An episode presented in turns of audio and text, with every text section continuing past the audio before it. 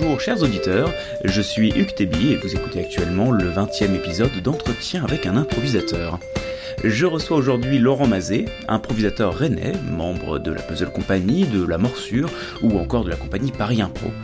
Nous parlons de l'écriture au plateau, des limites de l'improvisation, de l'impro en entreprise, de l'impro engagé et incarné, de séries télé et même de matchs d'improvisation. Bonjour Laurent Mazet. Bonjour Hugues. Est-ce que tu vas bien? Eh ben je vais très très bien. Je vais très très bien. Tant mieux. Donc nous voilà donc dans le petit salon euh, Ouais. du, du, euh, théâtre. euh, J'ai oublié le nom. Euh, L'archipel théâtre.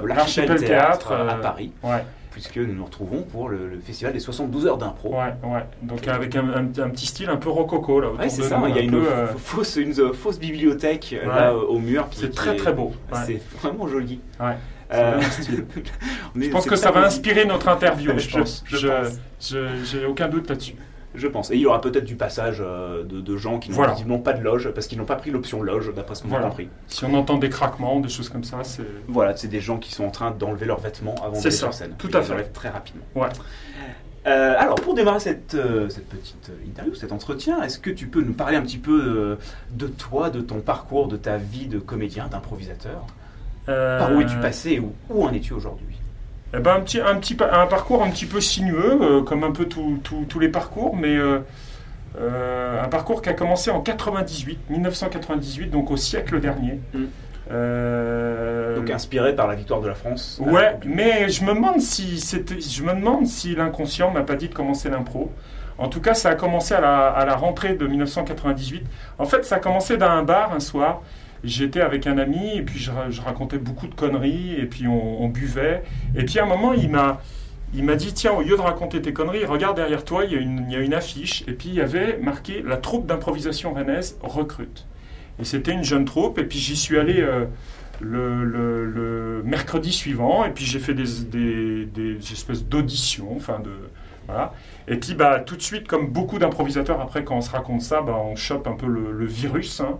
On a l'impression que ça inocule en, une journée, une soirée. Et puis euh, rapidement, j'ai intégré une troupe qui s'est constituée aussi avec beaucoup de nouveaux euh, arrivants, avec des gens depuis qui sont restés euh, des amis d'impro ou qui ont arrêté l'impro aussi depuis.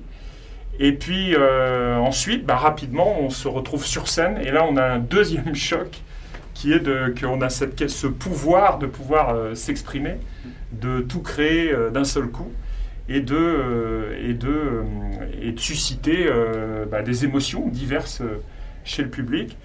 Et puis après, un troisième choc, c'est quand on va voir. moi, je suis allé voir un match d'improvisation à l'époque, en 1998. Je me souviens, c'était c'était la Ligue d'improvisation d'Angers qui jouait contre la Ligue de Montréal, la Globale de Montréal. Et là, en fait, c'était drôle. Deux mois après avoir commencé l'impro, je voyais mon premier match d'impro. Et là, du coup, il y a un autre choc où on voit encore euh, les, les chakras s'ouvrent, quoi. On voit d'autres possibilités. Donc euh, voilà. euh, et ensuite, parce qu'à l'époque, j'étais enseignant, j'étais professeur d'anglais après de- des- des études d'anglais. Donc, en ce 24 juin où on enregistre le- un lendemain de Brexit, évidemment, Eh on, oui. on sait, on sait de quoi on parle. Et j'étais prof d'anglais à l'époque. Et euh, j'ai donc été propulsé euh, de par mon boulot euh, en région parisienne. Et là, j'ai intégré la Ligue d'improvisation de Paris. Et là, du coup, le parcours a commencé à se faire plus précis parce qu'à la Ligue d'improvisation de Paris, il y avait des joueurs professionnels qui jouaient d'ailleurs dans des ligues amateurs ou qui formaient, mais qui jouaient aussi parce qu'ils avaient besoin de, de matchs, quoi, de, de pratiquer. Et du coup, ça m'a permis de commencer à rencontrer des pros qui étaient comédiens à côté. Et on a formé une, à côté de la Ligue d'improvisation de Paris une compagnie qui euh, s'appelait, euh, puisqu'elle n'existe plus maintenant, qui s'appelait la Compagnie Arrosoir. Donc j'ai eu cette chance, moi en tant qu'amateur, rapidement de travailler avec des professionnels du, théâtre, du spectacle vivant. Et ça, c'était important, je pense, dans le parcours euh, après. Et donc là, on s'est mis à monter des, des formats longs, qui s'appelait à l'époque le Deus Ex Machina, euh, qui venait, je crois que c'était une forme qui venait du Québec, hein, qui était assez simple.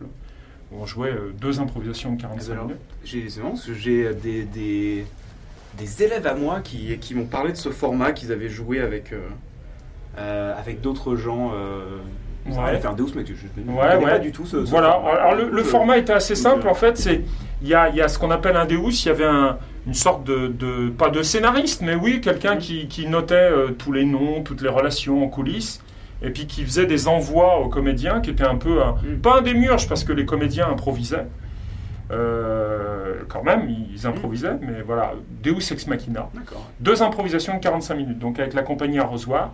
Et puis ensuite, j'ai travaillé, euh, je me suis euh, tout. J'ai arrêté les matchs assez rapidement. Je, le au bout de 4 ans, j'ai arrêté les matchs. Je suis devenu arbitre dans les matchs d'impro. C'était vraiment ma, passion. Je voulais arbitrer. Les matchs m'ont rapidement assez euh, ennuyé en tant que joueur. Pas ennuyé, mais je pense gêné d'une certaine façon. Enfin voilà. Et du coup, c'est une période aussi où j'ai commencé à jouer beaucoup de spectacles de format court, bon, qu'on appelle assez mal, je trouve, cabaret d'impro. Et euh, enfin, je sais pas, je, je, moi j'associe ça à cabaret, mais Bah, le- c'est pour ça que je dis ça. Oui, c'est vrai que le, le cabaret, c'est- Ouais. le terme n'est pas forcément Ouais. choisi. euh. En Un tout show- cas, voilà. show d'impro. Ouais, un show d'impro de Voilà. format court. Et du coup, là, on a, on a vu une petite troupe. D'ailleurs, des gens qui s'étaient rencontrés à la Ligue d'improvisation de Paris aussi. Et on a monté un autre spectacle qui s'appelait euh, Improvise à fond, avec euh, un certain Michel Lopez, euh, qui, est un- qui était un ancien coach à la, à la LIF. Et du coup, mon parcours a vraiment commencé à se professionnaliser. Je suis passé à mi-temps euh, dans mon métier. Le théâtre d'impro a commencé à prendre beaucoup de place, énormément de place, entre euh, Arrosoir, Improvise à fond, la LIP que je continuais. J'ai commencé à former à la LIP, à enseigner à la LIP à des, à des débutants. On m'a confié, on m'a dit voilà, euh, t'es prêt? Enfin, j'en avais émis l'envie. euh. Et puis en se professionnalisant à un moment, j'ai démissionné de l'éducation euh, nationale en 2006. Pour subvenir à, à mes besoins, j'avais, comme j'avais une formation en anglais, j'ai fait de l'adaptation. Je faisais de l'adaptation de séries américaines et britanniques en, euh, pour les comédiens euh, qui doublent. En Ouais. fait, je faisais les textes. Et du coup, j'ai pu commencer à faire des, bah, des cachets, des spectacles pro euh, entourés de professionnels, jusqu'à monter moi-même ma propre structure, donc qui s'appelait et qui s'appelle toujours Paris Impro. Mm. Et puis ensuite, je suis parti à Rennes en 2012, euh, où euh, là j'ai monté la. Enfin non, je n'ai pas monté d'ailleurs. J'ai intégré la, Puzzle Company euh, à Rennes. Et puis une autre compagnie aussi à Rennes avec laquelle je travaille maintenant qui s'appelle La Morsure. Voilà. Donc voilà le parcours en gros d'une professionnalisation, on va dire, progressive au rythme de rencontres bah, qui changent la vie, quoi, en fait. Voilà. Et du coup, la puzzle et la morsure, c'est des compagnies principalement d'improvisation. euh, Alors, la, la puzzle est, est très axée, euh, elle, est, elle est très très axée. euh, elle a commencé, en tout cas, sa, sa vocation première, c'était l'improvisation sur mesure où on répondait. il y avait des, des- des demandes, par exemple, des, des collectivités locales, des, des structures parapubliques qui, bon, on va improviser sur, je sais pas moi, le développement durable dans une convention, enfin voilà, des, de, de l'événementiel, quoi. Ouais. Mais avec plus spécialisé en région, ils sont plus sur des thématiques euh, sociales, euh, socio-culturelles. Donc elle a vraiment commencé comme ça. Puis ensuite, elle a, elle a mis en place euh, peu à peu des, des- des spectacles. Et puis maintenant, elle fait de la formation, de, de l'enseignement d'impro. Avec, elle a des cursus, ce qu'on appelle des, des cursus.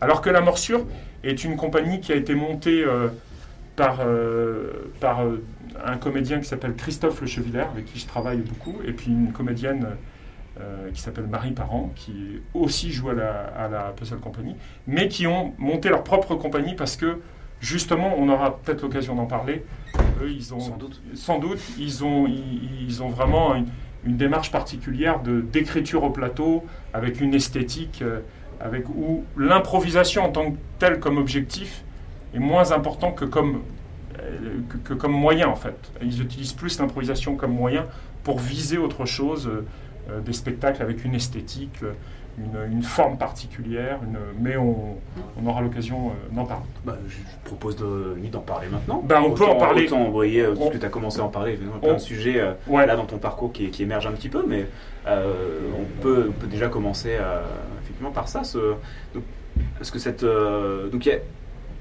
Il y a deux choses que je vois. Il y a le côté, effectivement, le- la technique d'écriture au plateau pour produire un spectacle Ouais. qui n'est pas improvisé, Ouais. ou en tout cas pas entièrement improvisé. Après, il y a peut-être des parties Ouais. improvisées dedans, mais euh, ça, et, euh, vrai, un des trucs euh, auxquels ça me fait penser tout de suite, c'est le, le côté, bah, euh, quelle est peut-être quelle est pour toi aussi la limite entre ce qu'on peut improviser et ce qu'on peut pas improviser? Parce que du coup, se dire qu'on va utiliser l'improvisation, mais juste pour produire un spectacle qui est préparé, ça implique que ce spectacle ne pourrait pas être improvisé.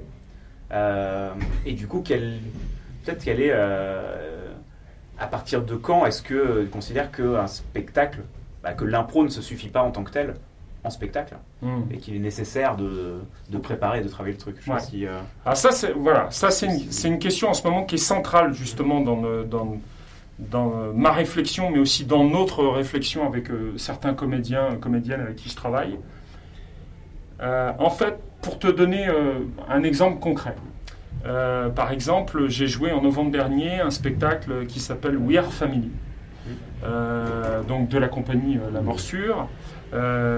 donc spectacle, on va dire à, canevas en fait, un spectacle avec des, des rendez-vous. il y a des tableaux en fait, il y a une dramaturgie qui se met en place avec un propos, donc avec un, quelqu'un qui a imaginé le, spectacle, donc qui, en l'occurrence là, qui, qui, est Christophe Le qui a imaginé le spectacle. Et donc il a imaginé, voilà, il y a un père, une mère, un fils, voilà, et on va voir un peu euh, cette famille euh, nucléaire, ou en tout cas euh, comment elle va exploser ou ne pas exploser, comment elle, va vivre. Et du coup, il a une idée vers où il veut aller, mais il demande aux comédiens, aux comédiennes de travailler sur sur le, sur le plateau pour qu'une certaine, en fait, la vérité de ce qu'il, de ce qu'il ressent, de ce qu'il de ce qu'il croit euh, être son propos bah, émerge aussi en fait. C'est-à-dire qu'il dirige véritablement les comédiens. Il y a un travail de direction euh, qui a moins sur des spectacles d'impro, euh, je ne vais pas dire lambda, attention, hein, sur des spectacles d'impro plus impro justement, où les improvisateurs voilà, vont prendre un mot, une suggestion, des fois sur des formats longs, et puis vont, vont se lancer pendant une heure, une heure et quart, qui déclenche d'autres choses, intéressantes aussi, mais qui est différente. Là, en l'occurrence, sur We Are Family, euh, l'idée, c'est que on construise quelque chose, on construise un spectacle, peu à peu, avec des, rendez-vous. Par exemple, le spectacle commençait par... Euh, euh, moi, je venais avec mon journal, je suis un père obsédé par les actualités, et je faisais une espèce de revue de presse. Euh, voilà, ça commençait par une scène de petit déjeuner où je balançais euh, mes, humeurs sur le monde, euh, sur voilà. Sauf que la partie improvisée, elle était que le jour J du spectacle, j'avais le journal du jour et que mes partenaires de jeu ne savaient pas de quoi j'allais parler. Mais on avait un mode d'écriture, on avait un mode formel aussi dans la mise en scène. on, savait qu'on allait partir dans ce mode formel tout en improvisant. Donc il y avait vraiment une, mise en scène, une esthétique avec dedans de l'improvisation. Un premier rendez-vous. Dans, euh, après le spectacle, bon, je ne vais pas tout raconter parce que les gens viendront voir aussi. Je quand il sera de passage à Rennes, quand il va se rejouer. Mais, par exemple, le fils, à un moment, fait ses devoirs. Il fait ses devoirs, il ouvre son cahier, il dit Papa, aide-moi à faire mes devoirs. Et euh, moi, je, il a un, sujet d'histoire à, à réviser.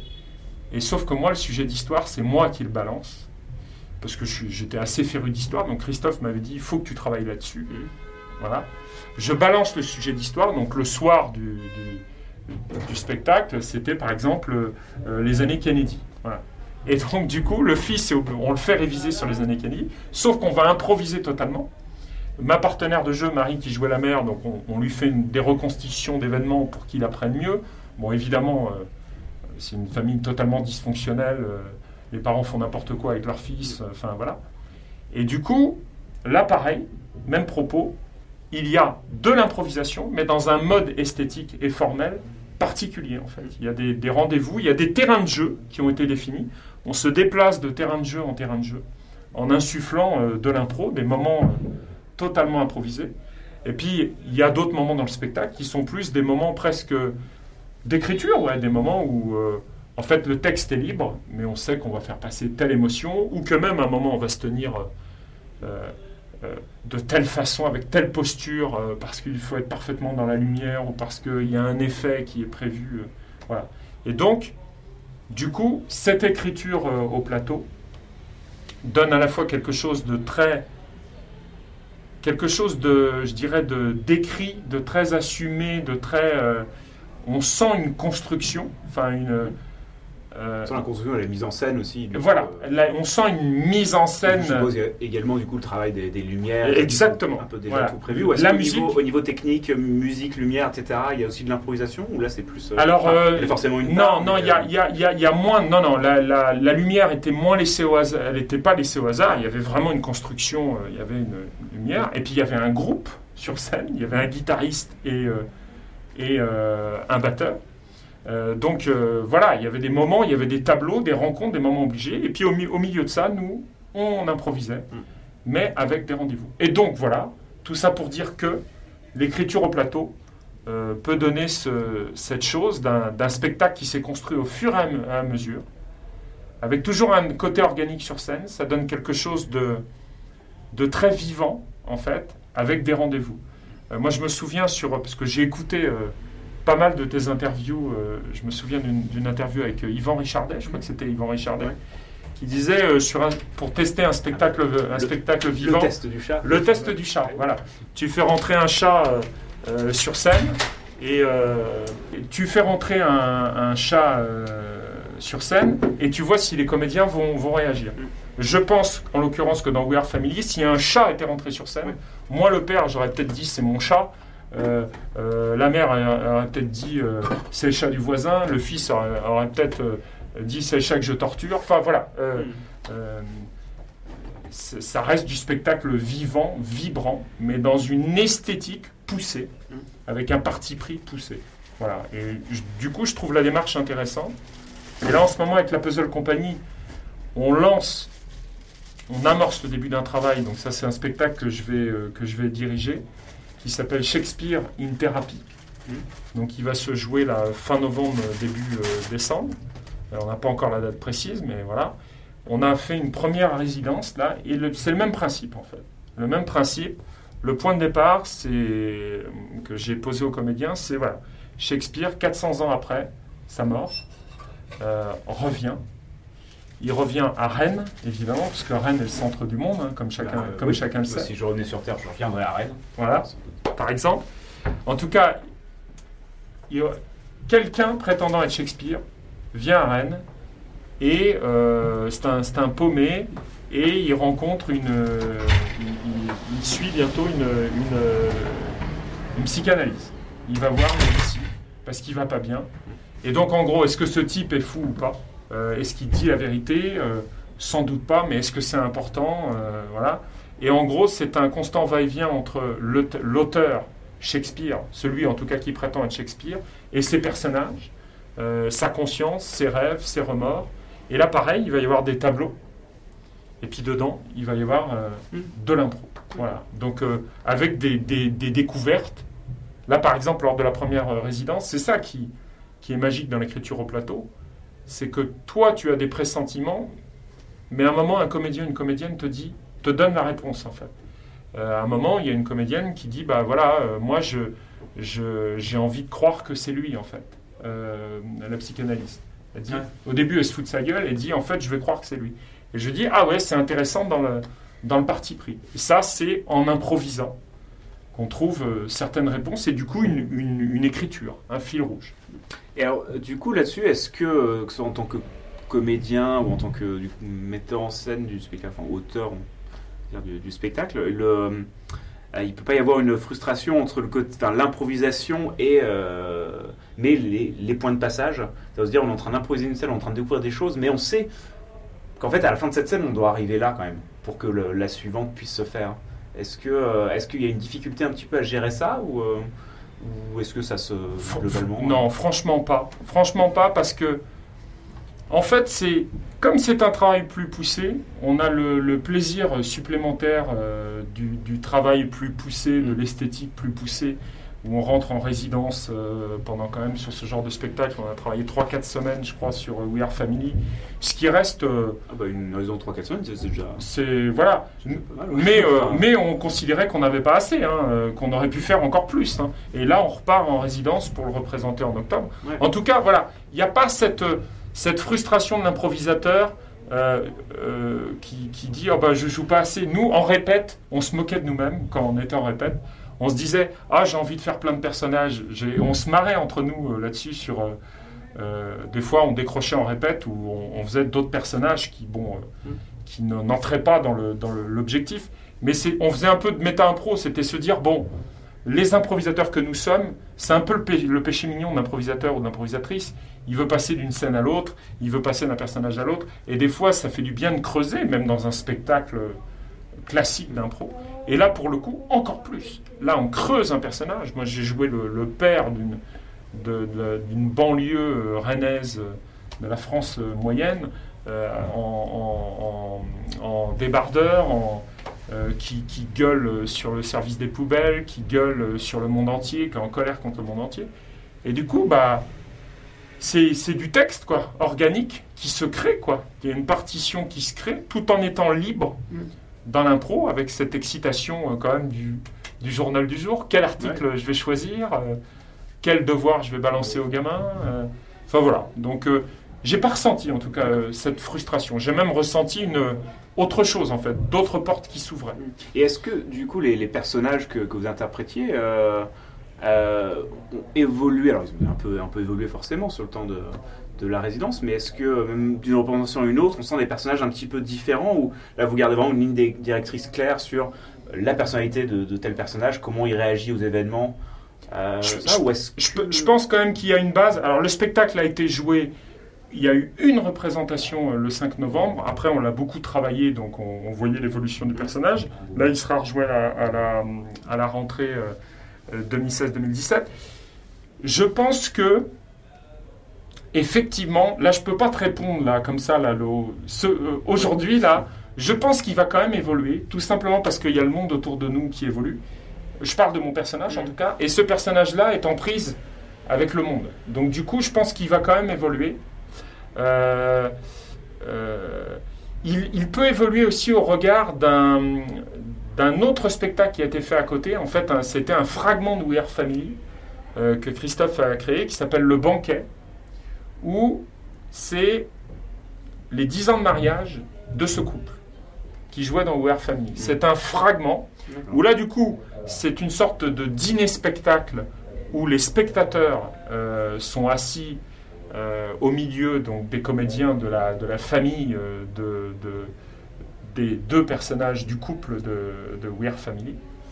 Et du coup, ce genre de spectacle va forcément résonner sur We Are Family. Ce qui s'est passé sur le banquet pourra résonner sur We Are Family. Ce qui va se repasser dans We Are Family va peut-être résonner sur le banquet. Tu vois ce que je veux dire? Mhm. c'est-à-dire que il y a, il y a un dialogue permanent. Y a, moi, je trouve que c'est un puits sans fond, en fait. C'est-à-dire qu'on on peut encore découvrir des choses, même si on a des scènes obli- obligatoires, obligées. Il y a un regard qui va changer.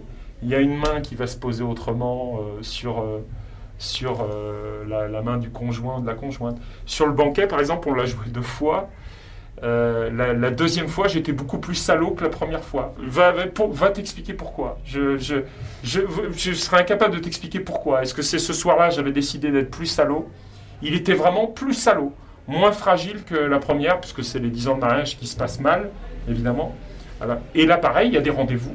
Et c'est improvisé, et c'est organique, et on réagit par rapport aux événements. Et d'ailleurs, on n'est pas au courant de tout, de tout ce qui se passe, forcément, à l'avance.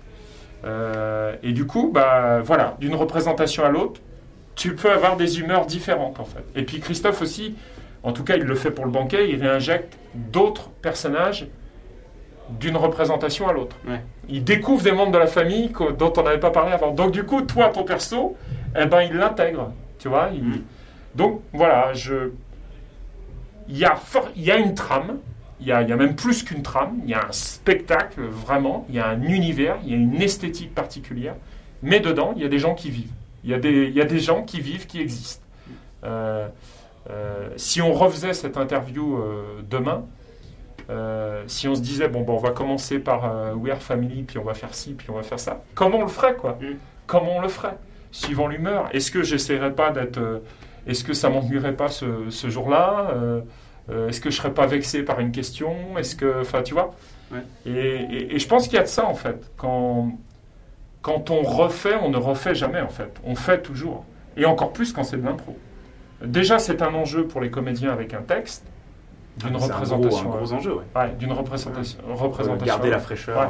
garder la fraîcheur. Alors, du coup, quand on improvise, sur quelque chose de tramé, bon, on peut se dire quand même qu'on qu'on en a sous la pédale, quoi, qu'on, qu'il y a encore moyen de, de chercher, de creuser, de creuser, de creuser, quoi. Moi, je trouve que c'est un puissant fond, en Mm. fait. Ça ne s'arrête jamais. Enfin, je pense. Ouais, Peut-être. On verra si ça s'arrête. euh, si au bout d'un moment, tu auras fini de creuser. Bah oui, oui, je pense. Euh, Ou je me serais enterré euh, ouais, ça. avec ce que j'ai creusé. Ce serait une belle fin. Euh, ah bah du coup, bah, je vais, je vais euh, revenir un poil en arrière sur ce que tu disais au début Ouais. de ton parcours. Donc, euh, au niveau, tu parlais donc de la, la Company donc, qui, qui faisait beaucoup de, de spectacles à la commande sur du coup des thématiques particulières, Ouais. de- voilà, Ouais. à divers endroits et vraiment traiter une, une thématique. Peut-être nous en dire un petit peu plus sur bah, comment, bah, quel peut-être quel type de, de spectacle c'était et comment, euh, enfin, comment vous faisiez pour intégrer vraiment la thématique à traiter dans, dans les spectacles d'impro et comment vous travaillez du coup euh, ce. Bah, ça va être. euh, bon, je, je le, je le fais avec euh, la Puzzle Company, je le fais aussi avec Paris Impro. euh, euh, bon, avec des, des clients divers, tu vois, on dit Oui. clients, là, des, des oui, prestataires divers. c'est- des- C'est bon, la base, c'est. en fait, il y a, il y a- par exemple, tu vas avoir une, une base qui va consister à ce que les comédiens aillent observer euh, ce qui se passe pendant une convention sur une thématique euh, particulière. Par exemple, euh, avec, je te donne un exemple, avec Paris Impro, il y a 4 ans, on était à un congrès de, l'animation en gérontologie, Voilà. congrès national, donc des enjeux extrêmement forts sur comment on traite des personnes âgées, donc vraiment des enjeux très sensibles. Et nous, on a observé ça et on devait faire un spectacle de 45 minutes à la fin de la deuxième journée. On avait trois quarts d'heure à créer totalement. Et donc, bah, on prend des notes. On prend des notes, on prend des notes, on prend des notes. Donc, on avait le musicien, on avait trois comédiens dont je faisais partie. Euh, on prend des notes, on essaye. On va en coulisses, euh, on a une petite salle réservée, on essaye. euh, voilà. On retourne écouter, où il y en a un qui reste écouté, il y en a deux qui, qui on va dire, qui écrivent, du coup, qui trament un peu. Euh, et puis au bout de ça, bah, on a un spectacle, mais de toute façon, le spectacle, on le répète jamais euh, d'un bout à l'autre. Et donc forcément, on arrive et on improvise. Ça, c'est de l'improvisation de, on va dire, de, de- de synthèse. On appelle ça de, ouais, de l'impro de synthèse. Après, il y a beaucoup de choses classiques hein, que plein de, de, de ligues pro, euh, pour le coup, font, enfin, que je pense que, que, que tu, que tu connais. Là, je trouve que l'enjeu, euh, l'enjeu là-dedans, c'est toujours de, c'est de d'essayer au maximum de garder sa liberté en fait, artistique. Ça, c'est pas simple. Mm. Je pense que tu as des comédiens qui, qui t'en ont peut-être parlé à côté, improvisateurs, euh, qui gagnent aussi leur vie, parce que c'est un enjeu économique aussi. Ah, de euh, toute façon, les, les interventions en entreprise, Voilà. c'est c'est Ouais. c'est là où on gagne le plus. Ouais, plus d'argent, hein, Exactement. euh, Voilà. Alors là, pour le coup, il n'y a aucun souci là-dessus. Je pense que tout le monde est d'accord là-dessus. Euh, encore que après, il y a les, les formations à côté. euh, Oui, après, c'est. voilà. Mais en tout cas, sur l'entreprise, c'est de garder en fait. Je vais pas dire, c'est, je vais pas dire garder son âme, c'est pas ça. Enfin, ce serait ridicule de dire ça. Ouais, bah après, euh, de Mais- garder ça. de- oui. de- De garder, en tout cas, de faire ce qu'on a envie de faire. Voilà. Jusqu'où on peut le faire, quoi. Est-ce que tu as envie d'aller faire l'homme sandwich quelque part? Bon, on est, je pense qu'il n'y a plus beaucoup de monde, après un certain nombre d'années de pratique, qui, qui acceptent de faire ça.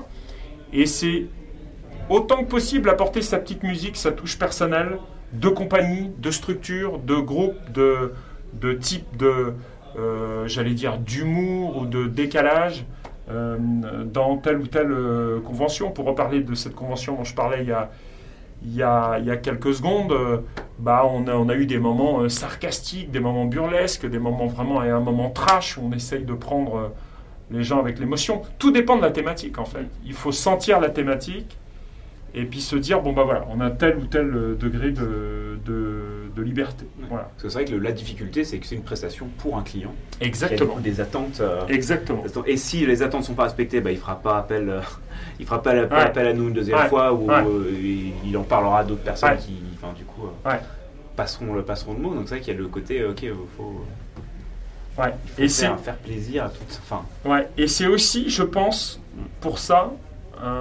il y a un petit enjeu aussi pour les gens qui font pas mal d'événementiels. C'est au-delà de répondre aux demandes des, des clients, c'est en fait à la source essayer de bien orienter en fait. Mm. Euh, De dire au Euh, client à quoi, à ouais. quoi peut s'attendre. De Ouais. dire effectivement. Alors là, on prépare un truc, mais sachez qu'à tout moment, on va peut-être partir dans une demi-heure de Exactement. comédie musicale, quoi, rien à voir. Exactement. Et voire même, tu Et, parles euh, de comédie musicale, où à un moment tu vas proposer, tu vas proposer à une structure à dire, il vous faut une comédie musicale. C'est-à-dire que tu vas apporter un maximum euh, d'artistique dans des enjeux euh, corpaux, plus ou moins corpaux. euh, euh, euh, et encore, hein, des fois, les, entre- les grosses entreprises privées, ils, acceptent beaucoup plus le délire que des structures parapubliques ou des choses où il ne faut pas que ça dépasse. hein, Ouais. où, où, tu vois, tu as des... T'as des trucs, des sujets sensibles, attention, euh, dans tel service, ils vont grogner si vous dites ça. euh, voilà. Mais en tout cas, la- notre responsabilité artistique d'improvisateur et d'improvisatrice, bah, c'est, et on essaye de le faire autant à la Puzzle Company qu'à Paris Impro par exemple, c'est de dire bon, bah, qu'est-ce qu'on a envie de proposer en fait pour que les comédiens euh, puissent, puissent s'exprimer. Et ça va parfois jusque de, l'écriture, vraiment en dernier recours, de l'écriture euh, de texte, quoi, Mm. avec toujours euh, le côté, le côté euh, impro qui interviendra. C'est vrai, c'est ça qu'une des difficultés. euh, je vois avec, euh, avec certaines, certaines structures. En fait, il y en a qui sont euh, super qui font appel à effectivement, ils ont dit tu fais de Ouais. l'impro ou un truc parce qu'ils veulent être surpris, ils veulent un truc un peu qui change, qui soit Ouais. innovant et ils veulent bousculer un peu les habitudes. Il y en a qui ont à la fois envie de faire ça et à la fois qui se disent là, mais en fait, ouais, il y, a- mon chef quand même qui, Ouais, qui tout risque à de fait. faire la gueule Tout et du à coup fait. qui sont euh, pris Ouais. entre deux trucs et du coup qui stressent énormément à mettre beaucoup de pression sur. euh, Ça, moi j'avais une. Je me rappelle une intervention qui, est, euh, qui était sur. euh, un spectacle sur. euh, alors, du coup, qui est un peu un truc de. Je ne m'étais pas senti forcément super bien euh, dessus euh, euh, à vraiment à le jouer, qui était en fait un, un truc sur la rage euh, Ouais. dans le monde. Ouais. C'était un peu un truc de communication interne. La boîte. euh, euh, sur la vaccination contre la rage, euh, tout, un- tout un truc là-dessus. Et du coup, il y avait plein de, de messages à faire passer ou de choses, euh, de choses à mettre dans le spectacle. euh, Et euh, ils étaient tellement euh, stressés, euh, les gens qui géraient ça, qui disaient, mais, euh, parce que c'était, ils avaient un plan B, c'était euh, éventuellement de faire un PowerPoint personne serait venu voir, tout le monde serait fait chier, Ouais. personne n'aurait rien retenu euh, du truc. Ou de, et le plan A, donc c'était ça, et ils nous avaient demandé de faire une répète devant eux pour voir ce que ça allait pouvoir donner, pour valider s'ils faisaient pas le plan B euh, Ouais. quand même à la place, euh, pour faire le truc. Et, ouais.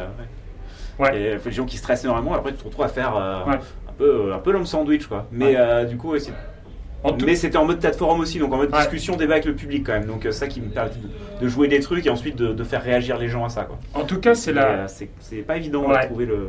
C'est la, la tension permanente, euh, je trouve. euh, c'est le, le, le côté, pas schizophrène, hein, je vais pas dire ça, mais le, la tension, le conflit interne de l'improvisateur pro l'improvisatrice pro Mm.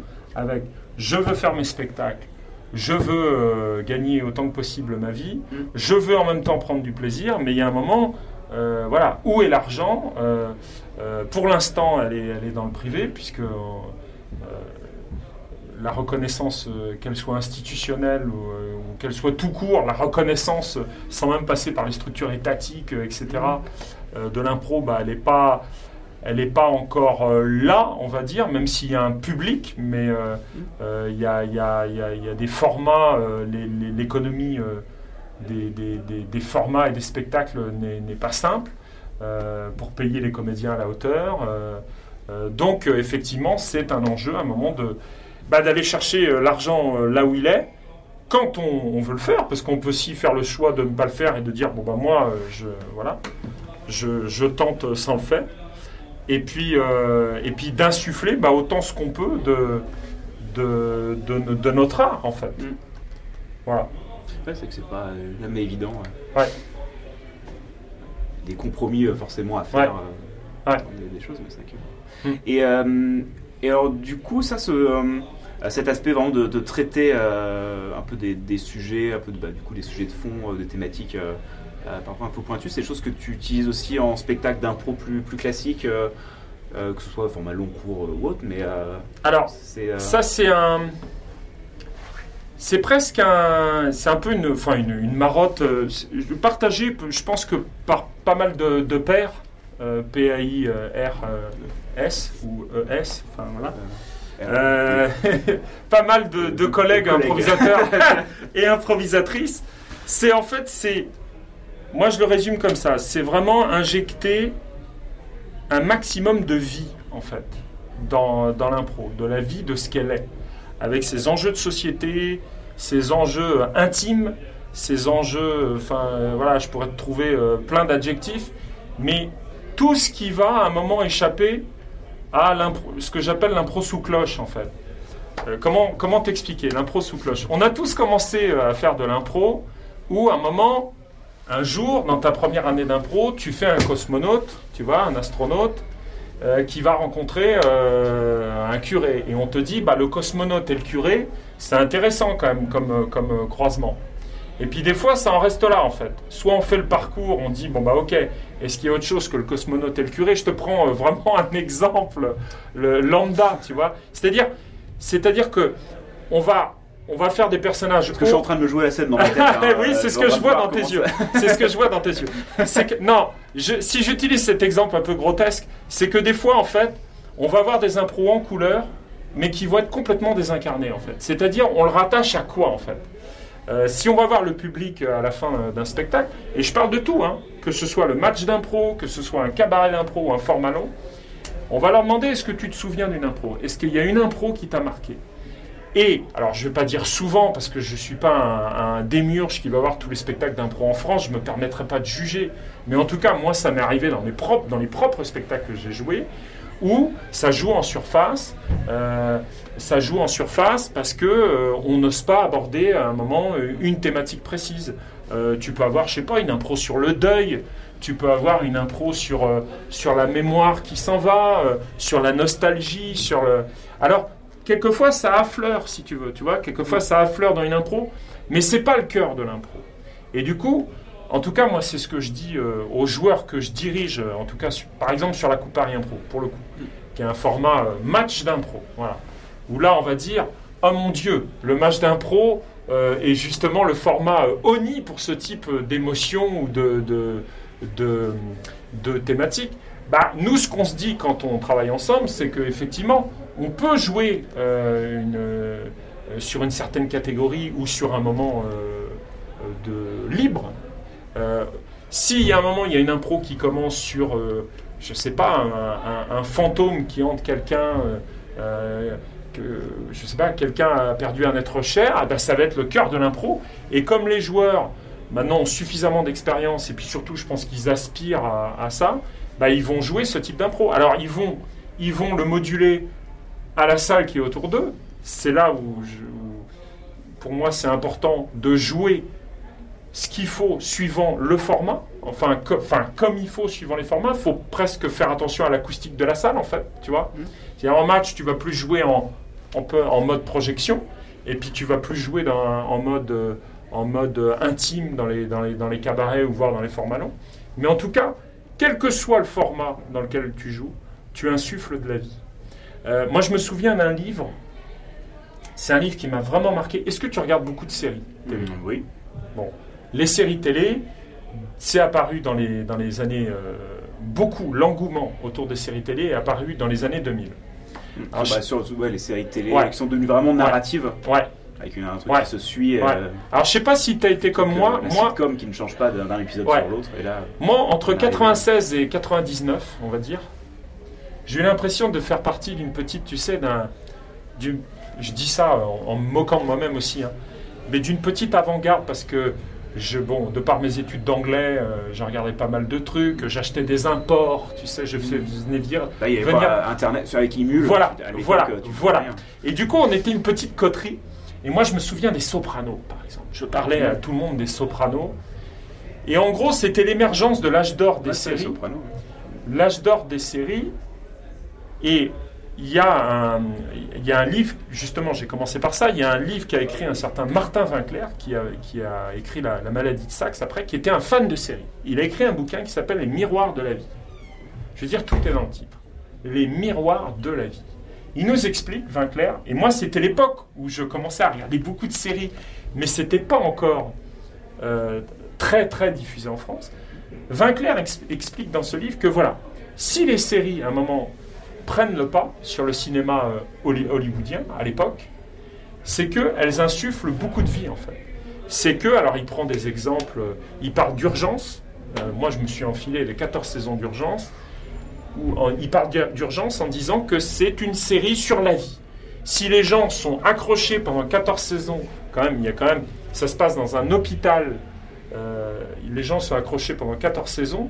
C'est parce que c'est un formidable panorama de la société américaine sur euh, 14 saisons. En plus, il y a des histoires intimes, il y a des enjeux intimes. Et du coup, en lisant ce livre, Les miroirs euh, de la vie, j'étais improvisateur déjà à l'époque. Donc, je pense que ça a un peu euh, infusé en moi. Et c'est devenu un enjeu majeur, en fait. C'est-à-dire de lier, par exemple, c'est ce qu'arrivent à faire les séries sur le traitement des personnages, sur les enjeux intimes, sur tout ce qu'elle prend dans la société aussi. Et du coup, l'impro, je trouve, elle est, je pense qu'on est, on est à l'orée, peut-être d'un âge d'or euh, de, de l'impro. Euh, peut-être qu'on a besoin un peu de, de se dire les choses théoriquement là-dessus, de se dire, bah, on se l'est dit hein, déjà entre nous quand on se croise, que, que, que les spectacles d'impro, l'impro, elle a ce pouvoir en fait. C'est que, bon, il n'y a pas de texte, d'accord? Il n'y a pas, tu ne défends pas un répertoire, il n'y a pas un auteur que tu suis, mais du coup, il y a la vie autour.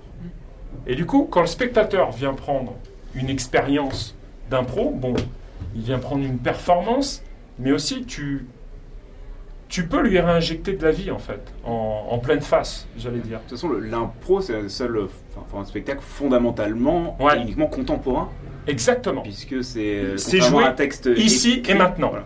Donc, Exactement. On peut, après, il y a toujours Ouais. même de, on peut prendre des vieux textes. euh, On voit beaucoup de mises en scène, Ouais. par exemple, qui prennent des Ouais. textes anciens et qui les adaptent dans un, un truc plus moderne. Ce qui, je trouve, ne marche pas. Enfin, moi, ça me. bon, Il y a des, des choses qui marchent et d'autres d'autres un, peu, un Ouais. peu moins bien, je trouve. Mais c'est vrai que l'im- Ouais. l'impro, on peut pas faire plus, plus contemporain. Quoi. Là, tu vois, par exemple, si met, ce euh, soir on jouait ensemble, s'il y avait un thème qui s'appellerait euh, Brexit, Par exemple. par exemple, puisqu'on est le 24 juin, Oui.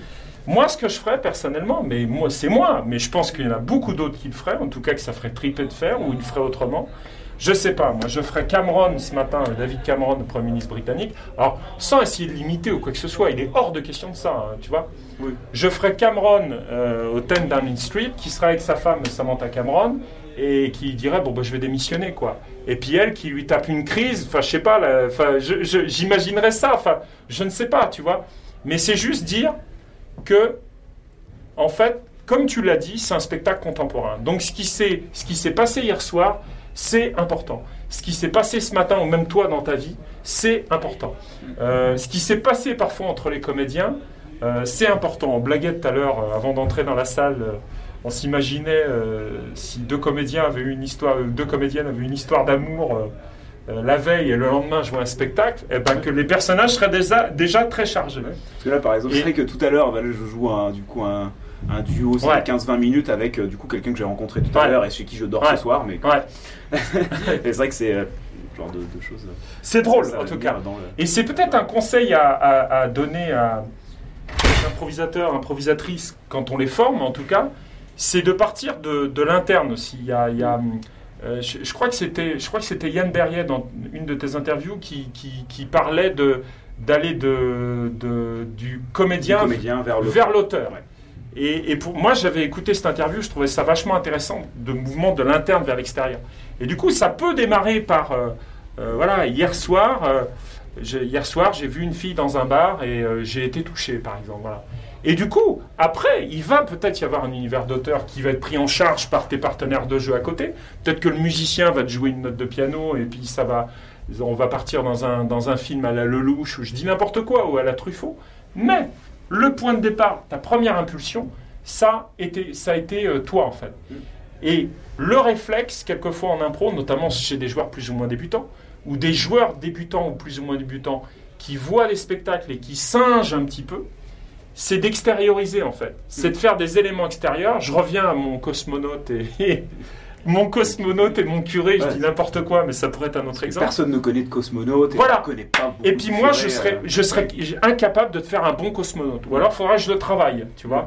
Euh, et Et moi, je serais incapable de faire un bon curé. voilà, ouais. Ou alors, il faudrait que tu le travailles. Euh, ou alors, tu aurais, connu quelqu'un dans ta vie euh, qui, est- Mm. qui aurait été curé. Mais en tout cas, voilà. Les improvisateurs débutants, parfois, ils extériorisent beaucoup. C'est de l'impro extériorisé, en fait. Et du coup, comme c'est de l'impro extériorisé, alors peut-être c'est parce que des fois on leur enseigne mal, mais c'est aussi un réflexe. Ouais, c'est une déresponsabilisation aussi. Exactement. C'est voilà, je vais faire un cow-boy. euh, bon bah je fais un cow-boy, mais je fais pas un cow-boy. Je fais pas le cow-boy que moi j'ai vu hier soir quand j'ai regardé, que moi j'ai ressenti hier soir quand j'ai regardé Clint Eastwood dans, euh, je dis euh, impitoyable pour, pour prendre, un exemple. Voilà. Qu'est-ce que moi j'ai ressenti? Est-ce quelle sensibilité de je vais mettre moi en jouant le rookie qui accompagne euh, euh, Clint Eastwood et qui a jamais tué un homme, comme il dit. Et c'est ça, moi, je sensibilise beaucoup maintenant en formation, de dire, n'oubliez rien de ce que vous lisez, n'oubliez rien de ce que vous, de ce que vous voyez. Notez-le, commencez à le noter. Passez par l'écrit. Moi, je commence à me faire des, des carnets où dire j'ai ressenti ça, en fait. Et Vinclair, dans son bouquin Les miroirs de la vie, il montre les, les séries, comment euh, les séries de l'âge d'or, quand elles ont émergé, ce qu'elles racontaient sur la vie. Mais mieux que ça, il fait une analyse un peu psychologique de ce que ressent le spectateur, de ce que lui ressentait. Et en lisant le truc, tu trouves ça euh, très riche parce que tu te dis, en fait, c'est une vraie démarche. euh, on peut avoir cette démarche euh, d'artiste improvisateur. Bon, euh, euh, c'est euh, lambda un peu ce que je dis, ça peut être bateau, mais on, on a, on, on peut avoir tendance à l'oublier en fait. Mm. Euh, moi, je pense qu'il faut, en tant qu'improvisateur, improvisatrice, je, je crois qu'il faut noter, il faut passer par l'écrit, il faut se noter des trucs, il faut se faire des références, il faut... et surtout, il faut faire son chemin interne. Même si on nous demande, voilà, en match d'impro, dans les catégories, euh, allez lire ça, allez lire ça, allez lire ça, ok. Qu'est-ce qui m'attire, moi, d'abord Mm. Qu'est-ce qui m'attire à savoir ouais, ce que tu as Ouais. envie de jouer en fait finalement. Exactement. Parce qu'on est, euh, on est comédien, mais Ouais. on est aussi auteur forcément Dans- euh, en dans- même temps. Donc ça- que, en tant qu'auteur, qu'est-ce qu'on a envie de, de raconter Donc voilà, en gros, maître de la vie, des impros humaines. euh, euh, et même si elles sont qualifiées par un genre, Eh ça ben, change, euh, même ton KPIP, il va être, euh, il va être ins- il va- tu vas lui insuffler un moment de vie euh, contemporaine ou d'enjeu euh, contemporain. En fait, l'idée, c'est de. le- le- le- je trouve que les, les- les- même les plus beaux genres joués euh, en impro, c'est des genres où, euh, où on, ce qu'on fait, c'est qu'on on transgresse un peu le genre. En fait, Mm. On le- il y a, il y a John Truby dans Anatomie de- du scénario qui, qui l'explique bien, ça, dans les genres qu'on transcende. Et du coup, on peut le transcender avec sa propre histoire, on peut le transcender en mixant des genres, mais déjà passer par une expérience à soi, en fait. Partir de, de l'intérieur. Mais c'est c'est vrai que c'est un truc, moi c'est un peu mon. Je sais pas si on peut appeler ça un échauffement, mais que je- Ouais. maintenant je fais avant chaque spectacle, surtout avec les, les comédiens du spectacle, juste de faire un tour et de dire ce que chacun a fait pendant sa journée, ou on se même si des Ouais. trucs qui particuliers sont arrivés. Juste faire un tour comme Ouais. ça, euh, prendre euh, 15-20 minutes pour, pour discuter de ce que chacun a fait pendant sa journée, de ça comment il est en ce moment. Et du coup, je fais ça avant chaque spectacle maintenant. Et, euh, et, euh, du, du- et forcément, des choses euh, dans ce qui se passe avant le spectacle, c'est forcément des choses qui reviennent sans qu'on s'en rende forcément compte dans le Tout à spectacle. fait. Et du coup, c'est c'est intéressant parce qu'il y a du coup des, des choses. Euh, on va Ouais. avoir parlé de tel sujet, ben, en fait, ça va revenir euh, Ouais. dans, euh, dans telle scène parce que c'est là, quoi. C'est juste. Ouais. On est dans la, la mémoire. euh, la mémoire, je sais pas, la mémoire immédiate ou Ouais, court terme. tout à fait. euh, voilà, on est là-dedans, donc ça, Tout ça sort fait. plus facilement. Ouais. Donc, euh, de ramener un peu ça et de se dire, Ouais. ok, on va pouvoir utiliser ça, juste en prenant le temps d'en parler un peu avant. Ouais. Et puis du coup, tu retrouves le plaisir d'enseigner aussi. Parce que tu vas plus seulement aller chercher euh, des exercices à droite, à gauche. Alors justement, c'est une question de la, de la pédagogie, moi là-dessus, Ouais. parce que c'est un point sur lequel, Ouais. là où j'ai, en tant que comédien, ouais. Ouais. et en tant que formateur, c'est un truc où là je suis en, mode comment, comment amener, euh, comment amener ça euh, avec des improvisateurs, notamment des débutants. que j'ai- beaucoup, euh, beaucoup de débutants, euh, j'en ai plus expérimenté aussi, mais euh, comment, euh, comment axer là-dessus euh, euh, un peu, je sais pas comment toi Alors, tu- c'est c'est pas évident. Moi, en ce moment, j'ai pas de, de débutants. Moi, je fais des stages des fois Mm. euh, où j'initie à l'impro, où c'est vraiment après un, un an ou deux ans, où je vais insister sur la connexion, des choses comme ça. Mais je pense que dans une troupe, en tout cas, euh, il faut passer peut-être par des moments comme ça de brainstorming collectif, en fait. Ouais. C'est-à-dire que toi, tu déclenches des choses. Tu déclenches des choses, mais tu ne fais pas que du descendant. Tu vois Mm. Parce que déjà, si tu fais que du descendant, à un moment, tu imposes ta vision. Euh, c'est très bien que les troupes d'impro, moi, je, je suis pour que les troupes d'impro euh, elle tourne euh, entre les formateurs des Ah fois. bah, ouais. Qu'elle te casse la gueule un jour et qu'elle te dise tu rentres chez toi, on te revient dans, et on te revoit dans, dans cinq semaines. Par exemple, il y a la troupe d'improvisation rennaise que je suis à Rennes. Moi, je les vois plusieurs semaines, puis à un moment, ils ont, ils ont quelqu'un d'autre. Quoi. Voilà, ça, ça fait du bien. Mais en tout cas, quand tu travailles avec euh, une, une troupe, alors évidemment, tu fais du descendant. Évidemment, tu introduis des choses fortes, ou tu dis, ou même une vision. ou des- Et puis à un moment, tu vas sur euh, du, du- du brainstorming. Euh, tu vas aussi, moi c'est ce que je fais souvent en, en fin de, en fin d'année, quand les gens sont fatigués, quand il n'y a plus de spectacle en jeu, qu'ils sont plus obligés de venir à l'entraînement parce qu'ils se disent comme ça, il n'y a plus de spectacle et je je je serai pas puni, euh, je jouerai pas euh, si je sèche. Et ben tu leur mets des, des trucs un peu plus euh, un peu plus collégiaux comme ça, un peu plus coraux. Par exemple, moi je fais une série. Pour revenir à ça, je fais une série sur 2-3 semaines, des fois. Ou je le faisais à Paris aussi, des fois sur 5-6 semaines, des fois quand j'étais quand j'enseignais à la Ligue d'improvisation de Paris. Où, bah voilà, ils ont un perso qui creuse. Ils échangent entre eux euh, pendant la semaine. Ils peuvent amener euh, des enjeux. Ils peuvent dire tiens, j'aimerais bien qu'il y ait un épisode euh, horreur euh, là-dessus. Hop, du coup, ça nous permet de traiter le genre avec leur personnage et d'avoir un truc plus, ouais, plus partagé. Bon, tu es toujours le maître d'œuvre. Tu fais attention, tu es chef d'orchestre. Tu délimites le terrain de jeu, Mm. mais tu les fais travailler en fait. Tu les fais, ouais, tu les fais rester acteurs Mm. de, de l'atelier. Voilà. Mais euh, la vie dans l'impro, la vie, la vie, la vie, incarner, incarner, incarner. Euh, euh, ça va jusque, on, oublie certaines choses. des, on- on- des fois, on parle jamais de précarité, par exemple. Dans notre société, c'est hyper, c'est hyper présent. Sans, je, je veux pas faire de l'impro politique forcément tout le temps, bras point levé. C'est pas. Mais mais il y a, y a jamais de chômeur des fois dans, dans certaines y a- ça n'existe pas, tu vois. Euh, Aussi, aussi un chômeur, c'est un, chômeur feignant qui sort pas oui, oui, voilà. Euh, Il y a des flingues. le Il y a des, chômeur il y a feignant. des flingues partout. Euh, des fois, c'est la société française. Tu te dis, il y a un port d'armes hallucinant. Eh. Alors que justement, l'arme devrait rester l'exception. Quand il y en a une, on le sait. Euh, là, c'est dans certains quartiers, des fois, où il y a une arme planquée quelque part. Mm. Où là, ça va être un autre enjeu. Si tu fais, voilà, il y a une arme planquée quelque part, ça veut dire qu'il y a un gang, qu'il y a une bande, qu'il y a un machin. que- Mm. Et des fois, c'est. Moi, j'ai vu des ateliers que je faisais, euh, des, des repas de famille, les gens euh, sortaient des flingues. Est-ce que ça, c'est la vie, ça? Est-ce que ça, c'est la vie? C'était la première question. Alors, tout est possible en impro. On te répond, oui, mais tout est possible en impro. Certes, tout est possible en impro, il n'y a pas de souci. Mais si tu veux aller plus loin, comme tu, tu passes par quoi en fait euh, pour découvrir d'autres chemins et pour pas justement avoir cette impro désincarnée, extériorisée, où euh, à un moment t'es pas content, bah forcément tu as un flingue dans la poche Bah et, et- et- et tu le braques. voilà. Mais plus facile à En dire qu'à faire. hein. t'as tes doigts en forme de flingue.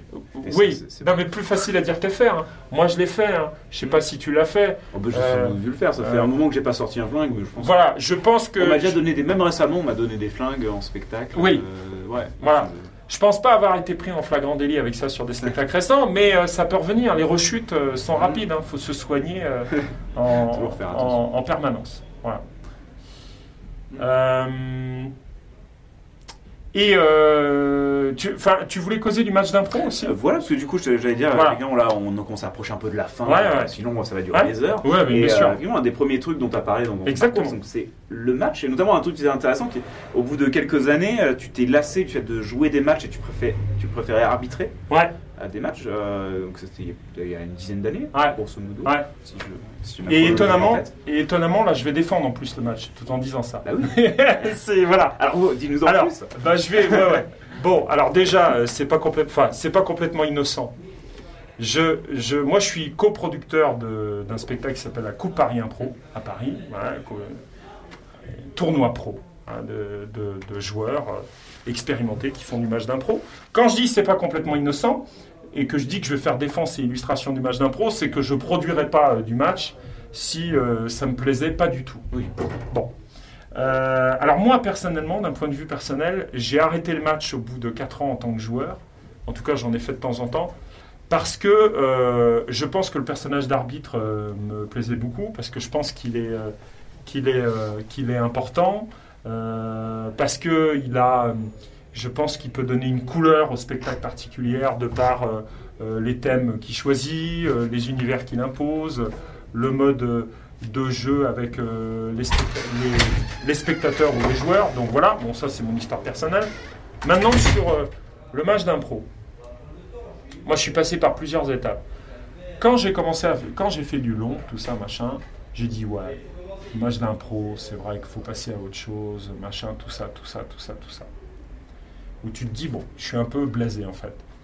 Et puis tu vois des très bons joueurs, des copains, tu vois un mec comme Thierry euh, Bilisco, qui en bouffait du match, quoi. Et puis tu le regardes jouer dans les matchs et tu dis putain, il a toujours le même plaisir à jouer les matchs d'impro que moi, je n'ai plus. Bon, moi je l'ai trouvé ailleurs en tant qu'arbitre, on lui aussi fait arbitre, mais tu dis il y a quand même plein de joueurs qui jouent plein de spectacles à côté, qui jouent des formats longs, qui jouent des spectacles expérimentaux. Nous, on a Christelle Delbrook, par exemple, qui joue avec nous. Elle joue des spectacles, euh, elle nous raconte des fois en Belgique ou ailleurs, dans les festivals, des trucs euh, vraiment euh, d'un soir, quoi.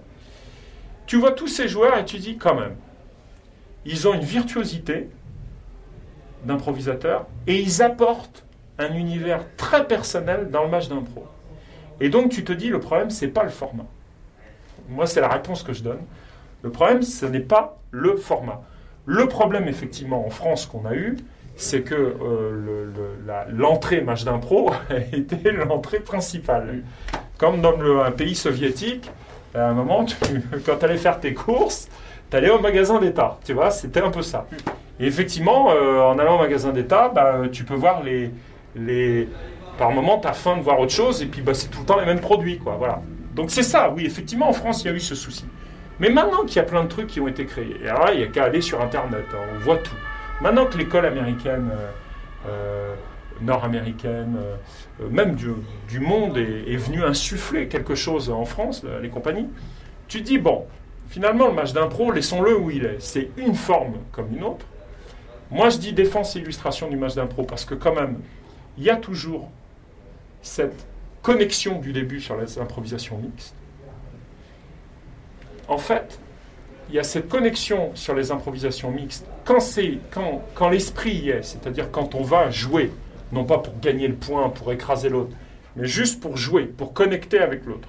Pas trop chargé par le fameux coaching, le caucus, qui sur les mixtes ne sert à rien. Je, je le dis. Quand c'est joué comme ça dans cet état d'esprit, bah, il y a quand même la rencontre magique du, du- toujours qui est là du, de, de la, des premières secondes. Voilà. Il y a ce côté en plus arène de jeu. Moi, je ne saurais pas t'expliquer. Il y a quand même encore, moi, ça continue à opérer chez moi, ce côté magique de l'espace de jeu. On peut rentrer de partout, des trois ou quatre côtés, de ce truc un peu sacré où tu franchis euh, la patinoire. Et d'ailleurs, c'est le problème des matchs d'impro qui jouent dans les toutes petites salles, dans les trucs rabougris où on joue. C'est que du coup, on perd l'essence du match.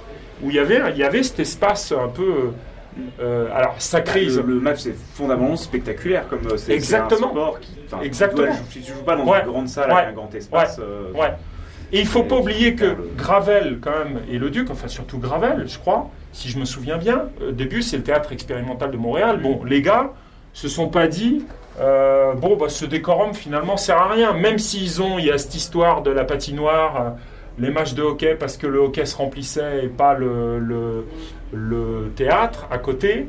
euh, Il y a quand même cet espace un peu sacré euh, de, la patinoire. Si c'est bien éclairé, en plus il y a tout un travail que nous on essaye de faire pour le coup sur la coupe en, se disant bon bah si on refait du match, qu'est-ce qu'on insuffle en fait? Voilà, il y a des lumières, il y a, la musique, il y a, euh, de la musique live où on peut chanter. Donc voilà, sur les mixtes, il y a cet espace sacré, même sur les comparés.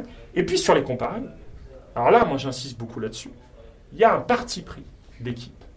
C'est-à-dire que tu joues une improvisation comparée, là ton coaching il est important, et là tu vas pouvoir insuffler euh, tes marottes euh, si t'en as.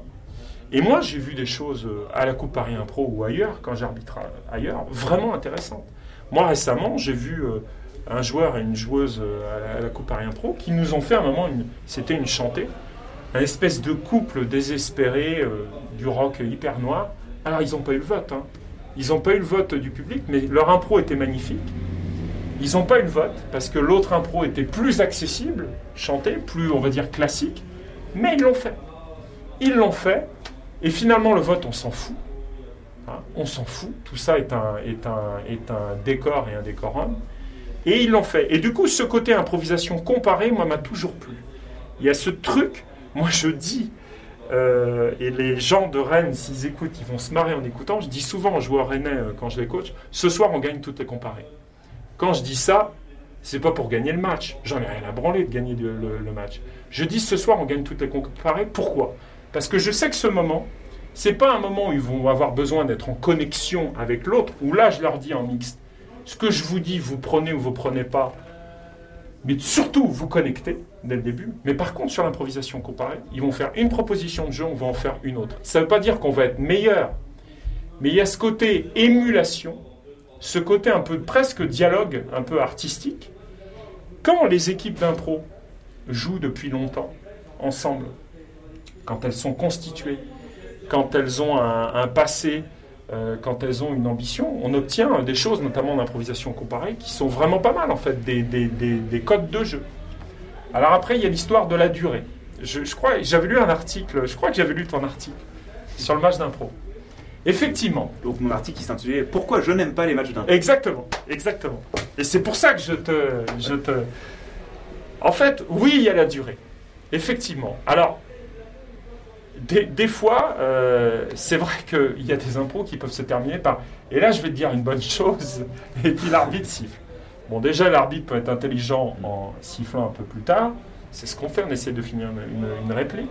Et puis après, c'est de la responsabilité des joueurs. Quand ils ont une impro de 4 minutes ou de 8 minutes, qui sert quand même, soit dit en passant, à, timer le spectacle, à lui apporter des variations, eh ben de soit de démarrer comme une impro de 4 minutes qui vont pouvoir conclure assez rapidement, parce que c'est l'effet d'une impro de 4 minutes qui démarre comme une 8 minutes. Et du coup, bah oui, là, tu au bout de la 4 minutes. Et là, je vais te dire une bonne chose.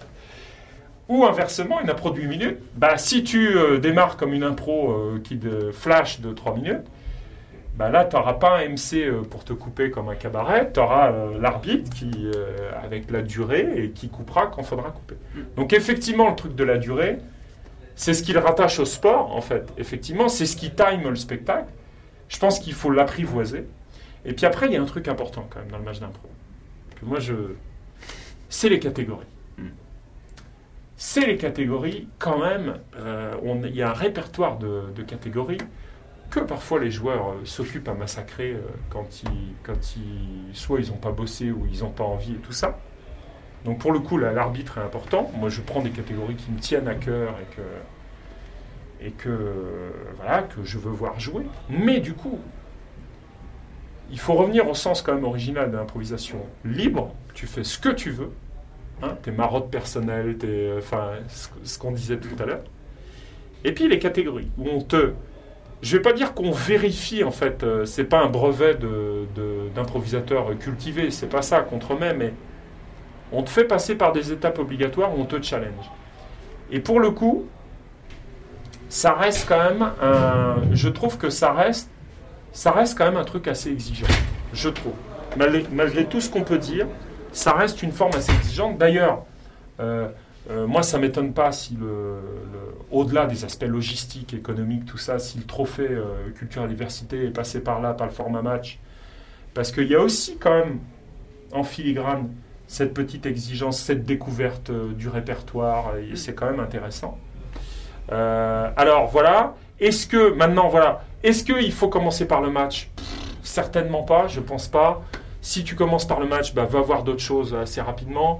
Si tu commences par autre chose, moi j'ai des exemples, bah, va, voir euh, du match aussi. Enfin, t'es pas obligé, hein, tu fais ce que tu veux. Euh, moi j'ai un exemple qui a une, une comédienne à Brest, un pro infini. Euh, qui, elle, a commencé par plein euh, de spectacles format long et qui maintenant me dit quand on se voit, je veux faire, je veux pratiquer du match, du format court. C'est une école aussi un peu de l'efficacité du sens du timing. Mm. Voilà, moi je me dis. Euh, donc, laissons-le à sa place. Je trouve que ça n'est plus un débat, en fait. C'est-à-dire, il y a tellement d'autres formes maintenant que le match, le, ça n'est pas un format diable qui fait mal jouer. Moi, j'ai déjà vu des très mauvais spectacles qui n'étaient pas des matchs. et on en a tous vu, et on en a fait, et j'en ai fait. Voilà. Format long, tu sais, le fameux format long, euh, très noble et tout ça que moi Qui peut être chiant comme la mort. que hein, ce j'adore jouer Ah oui. en y mettant des thématiques particulières des voilà mais on peut se rater on peut se rater j'ai vu des matchs exceptionnels voilà. j'en ai vu chez moi la Coupe Paris Pro ou ailleurs en spectateur enfin voilà j'ai vu des matchs moyens de ça donc je trouve que c'est le débat n'est plus dans le format je pense que ça a été en fait ça a été un point de, de crispation euh, chez certains parce qu'effectivement il n'y avait que ça en boutique Voilà. En fait, moi, je pense que le, le problème, en fait, moi, le, le match, euh, je vais pas diaboliser le match absolument. Ouais. Je, je n'aime pas euh, que à chaque fois que j'ai eu l'occasion de jouer des Ouais. matchs, je ne Ouais. me suis pas senti bien euh, sur scène. Et à chaque fois que je suis allé en voir, euh, à chaque fois, je me dis ouais, bof. Ouais. Voilà. Du coup, moi, c'est un format qui effectivement me parle pas personnellement. Et après, il y a des raisons là-dedans que je trouve qui, qui peut être compliquées. Par exemple, parlais de, de timing. Ah le timing, je trouve ça intéressant justement de rythmer Ouais. le match, Ouais. mais que euh, faire, une, faire une 8 minutes, bah pour moi, c'est- bah, tu fais une. bah, si c'est entre 6 et 10, c'est Oui, bon, d'accord. En gros, c'est. oui oui je c'est c'est un peu, c'est un peu J'entends bien. parce que en fait après il y a plein de façons de, de faire du match et notamment dans les milieux plus amateurs et euh, il y a le côté euh, match par défaut Ouais. euh, que beaucoup parce qu'on a entendu parler du match du coup on va faire du match sans trop savoir ce que Ah, mais ça c'est important ce que tu dis. Et du coup euh, de faire des choses en appliquant des, des- des trucs mais euh, Et ça c'est important De- ce que tu dis. et notamment euh, Ouais. je- ça m'arrive de, d'avoir des, des gens par exemple qui rejoignent d'autres troupes après que j'ai en élève ou des gens Ouais. qui ont fait beaucoup de matchs avant Ouais. Et par exemple qui sont euh, très focalisés sur les fautes Oui, ah oui mais non mais là je Oui. peux pas un, ce serait un refus oui, Non, Oui. Tu peux, tu peux lui dire non, ton personnage peut lui dire non. exactement. Non, mais ça je peux pas, c'est une rudesse. Bah Ouais. oui, mais c'est Ouais. c'est- c'est ce dont la scène a Alors, besoin, c'est ça. Re- reprenons euh, il y a coup. des voilà. Ouais, je comprends. De et du coup, il y a le côté Ouais. euh, par défaut et parfois de démarrer par ça et sans trop savoir pourquoi. Exactement. Ça on Après, est si c'est que ce soit un choix et de dire ok, on veut travailler ça, on a envie de faire ça, on a envie de faire du grand spectacle, on a envie de faire un truc qui remplit des, des salles de 500 personnes. On veut. Ah, ok. ouais. Mais, C'est un ouais. gars, moi qui me parle pas plus que ça, Ouais. mais voilà, Ouais. ok, tant mieux. mais du coup, mais euh, voilà, de faire ça dans Du coup, il par défaut et de dire Ouais, il y a cette peut-être cette responsabilité des jou- notamment chez les peut-être chez les joueurs pros puisque c'est eux après qui vont Mm. euh, qui vont euh, qui vont enseigner.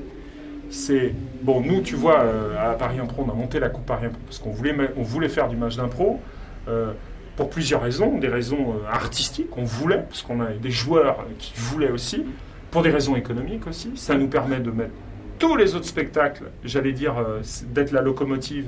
Ouais. Tu vois, nous on a créé un spectacle sur le cinéma, on a créé euh, un spectacle de doublage, on, va, on, on met des longues formes, euh, hop, ça nous permet de, de- voilà, de, d'avoir différents euh, modes d'accès et d'avoir une Le- locomotive. Le c'est ouais, le, Ouais. vraiment le, le, bah, le blockbuster. C'est pas toi qui avais. euh, Et mais c'est ça, mais voilà, c'est mon article. blockbuster. C'est Du blockbuster au film d'auteur. Je suis en train de. Et donc, J'ai déjà voilà. ça. Et ben c'est ça. C'est en fait c'est l'écrit. Je l'ai écrit cette semaine, donc Mm. c'est pour ça que je, je défends ça. C'est que c'est un peu le blockbuster et que justement ça permet aussi de faire émerger d'autres choses. Et puis la responsabilité des joueurs pros ou même des joueurs d'impro, euh, de matchs d'impro qui font des matchs un peu constitués. Je parle pas des petits matchs dans les petits bars ou les trucs. euh, voilà, moi je trouve ça a moins d'intérêt. Faites du d'arrêt quoi. Voilà. Oui, c'est ça. C'est ça en fait. Tu Vous oubliez le côté euh, spectaculaire ouais. en fait. Voilà. Et du coup, la responsabilité, c'est d'être exigeant. Effectivement, c'est de renouveler le cadre, tu vois, euh, dans les catégories et tout ça. Nous, euh, par exemple, on a lancé un truc qui est, bon voilà, il y a une impro doublage. Voilà. Donc ça donne un autre truc, euh, une, autre entrée, mais y a, on, a, on a plein d'autres nouvelles catégories. Il y a les catégories classiques aussi, c'est de les bosser.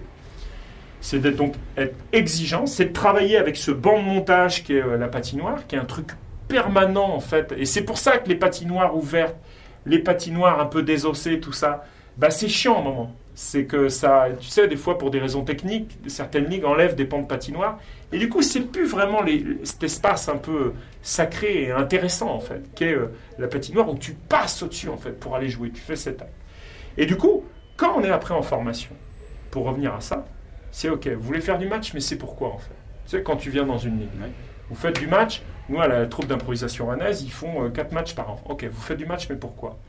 Ce soir, on gagne toutes les comparées. Quand tu dis ça, tu dis pas ce soir, on gagne toutes les comparées pour leur insuffler un mauvais esprit. Tu dis non, on va, on va avoir un parti pris artistique à un moment. À un moment, on va faire une scène, un condamné à mort sur une comparée. Tu vois? Et, euh, et puis du coup, sur euh, un peu les, les valeurs qui animent le match, sur, euh, bon, bah, on, fait attention à son coaching, euh, on le lâche euh, sur une mixte, euh, il y a l'histoire des envois aussi, avec cette générosité d'être... Moi, ce que je dis souvent, c'est aux joueurs, Bon, eux en plus, ils sont 6 contre 6. Parce que les ligues amateurs restent souvent 6 contre 6. Les pros passent à 4 contre 4 pour avoir, plus d'espace de jeu. Mais je leur dis déjà, vous êtes 3 ou 4 en scène, en ce qu'on appelle en réserve, eh ben vous avez une responsabilité. Vous êtes entré, vous avez fait un petit truc, eh ben allez-y. Remontez euh, sur le plateau euh, pour euh, faire avancer l'impro.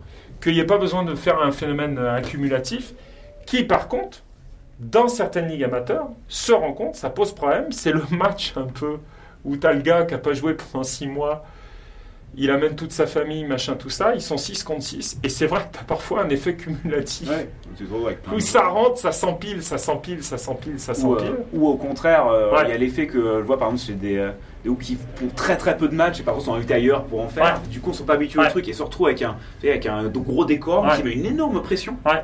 Euh, où t'as pas, c'est Ouais. pas en mode euh, détente, on se Ouais. on est cool. Euh, donc il y a un côté euh, vachement et du coup qui, du coup avant de monter sur scène, bah, Ouais. il y a cette patinoire à passer et du coup, Ouais. Du coup on n'y va pas quoi. Et du Mais- coup euh, on retrouve aussi le- les, les deux. euh, Mais mais il y a ce truc, hein, il y a ce truc inhérent. hein.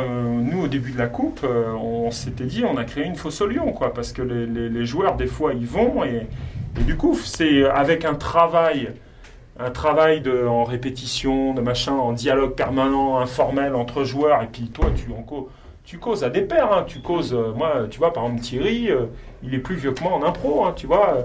Euh, moi, je dirige, euh, je fais la direction artistique, mais on se cause en être responsable, quoi, tu vois, en- entre artistes. Mm. On se dit attention, il faut faire gaffe, machin, faut, faut, euh, ou faut- on essaye de, de synchroniser un peu nos, nos- nos modes de jeu. Alors, un tournoi interne le permet. Et après, bah, sur les rencontres extérieures, effectivement, c'est la responsabilité des coachs qui est de, de, de dire euh, bah, ça se joue plutôt de telle manière, dans tel esprit. Et ça se, effectivement, c'est un format qui nécessite beaucoup Ouais. de travail pour, euh, pour maîtriser correctement. quoi. Ouais. Parce que, euh, ouais, Voilà. de Bon. se faire un match de temps en temps, c'est. En bah, tout- si en tu l'as pas bossé. Exactement. Mmh. Ouais. En tout cas, je trouve que ça n'est plus un débat maintenant. Enfin, je dis ça un peu péremptoire, mais Ouais. Il y a Après, eu c'est- un choix, c'est un choix de, de spectacle aussi. un- Ouais. euh, ouais. Non, mais ce que je veux dire, c'est qu'à un moment, on a eu la dent dure. Euh, bah, et le côté, ouais, on, on passe à autre chose. On a Ouais. envie de. ouais. Toute cette génération de comédiens qui, qui Ouais. ok, on a fait ça pendant des années, maintenant c'est bon. Et maintenant, je pense chose. que cette génération, il y en a certains comédiens qui reviennent faire des matchs, mais des matchs bien produits en fait. Des trucs, euh, Ah bah tu oui. vois. Ça. Euh, voilà. Et ben écoute, je pense qu'on a, on a largement débordé Je- l'heure. Ouais. C'est pas grave. Ouais, je suis. C'était euh, voilà. fort, fort intéressant. Merci, euh, merci à toi. Bah, merci à toi, euh, Merci. Hugues. C'est vraiment de la démarche en plus, c'est intéressant d'en causer. Voilà. Euh, plein, de, plein de bonnes choses. Et ben écoute, sur ce, on va, on va aller voir si on peut s'incruster à un spectacle quelconque. On va, on va Euh, voir ça. On va voir, on n'a pas de place, mais bon, On on, est, on un peu backstage, donc on va peut-être Ouais, réussir ouais, à, on rentrer dans la va, salle. on va essayer, on va, on va se déguiser, peut-être on va se grimer, Voilà. je sais pas. En théorie, Eduardo, un passe pour moi, mais je. Ah ouais, je suis pas sûr qu'il en ait un pour moi. par contre. Oh, tu dis que tu t'appelles. D'accord, Et ok. ben écoute, merci, et puis à une, une prochaine. Ouais, une prochaine. Voilà.